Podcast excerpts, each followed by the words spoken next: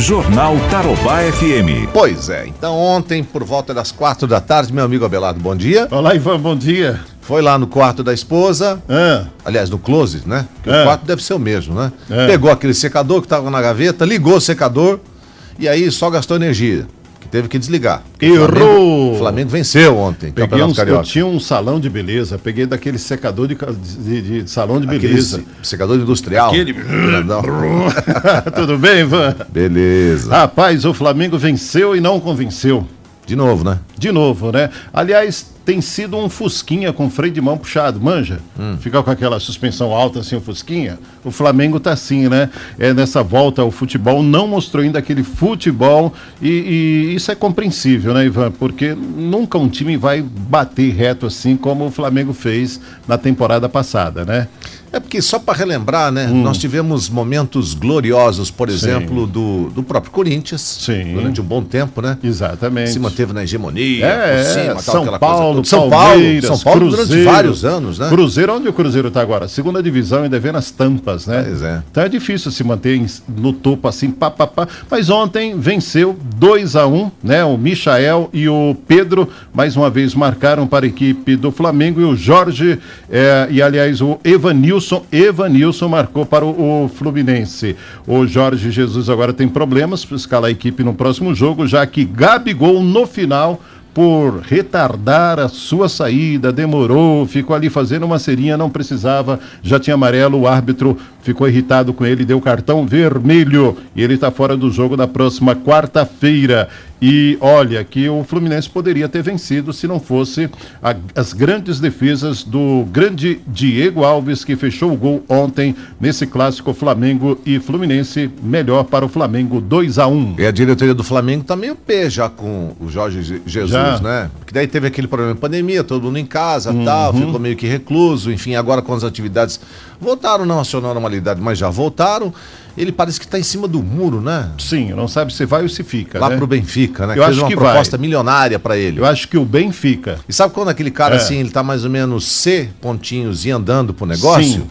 Em É. relação ao Flamengo? Exatamente. né? E a diretoria tá meio pé. Falei, bom, daqui a pouco, antes de você é, anunciar que você está se desligando, a gente vai anunciar a sua Saída. o seu desligamento. Hum. E mas Tá- vai tá colocar jeito quem, hein? O Flamengo Hã? não pode se precipitar. Vai colocar quem? Ah, tem nomes. de Abel sobra, Braga? né? Hã? Abel Braga?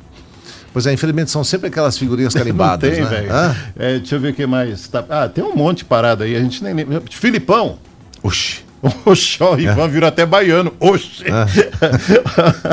Olha, horas após o cancelamento de Havaí Chapecoense pelo governo de Santa Catarina, a Federação Catarinense de Futebol anunciou adiamento de outros três jogos de quartas de final que seriam realizados ontem. Marcílio Dias e Criciúma, Figueirense Juventus, Brusque Joinville. Em comunicado, a entidade afirmou que remarcará oportunamente as datas dos jogos de volta de quartas de final da segunda fase, bem como da terceira fase semifinais e também da quarta fase de finais. Ontem, velocidade Lewis Hamilton mostrou mais uma vez que veio para vencer e está, sabe quantas vitórias de bater o recorde de Michael Schumacher? Seis. Seis vitórias, Ivan, né? Teve uma atuação impecável e ele venceu praticamente de ponta a ponta o Grande Prêmio Austríaco ontem.